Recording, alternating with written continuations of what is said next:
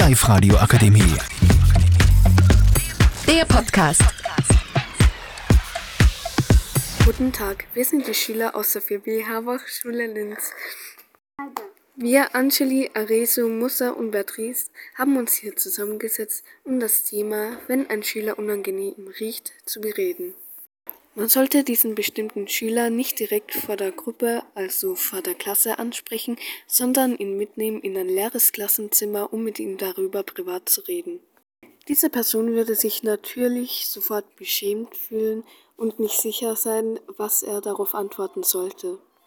Man sollte natürlich auch ruhig mit dem Thema umgehen, weil man nicht weiß, wie sich diese Person jetzt gerade in diesem Zeitpunkt fühlt. Man kann es nur vermuten, dass er sich gerade sehr unwohl fühlt. Vielen Dank fürs Zuhören. Auf Wiedersehen.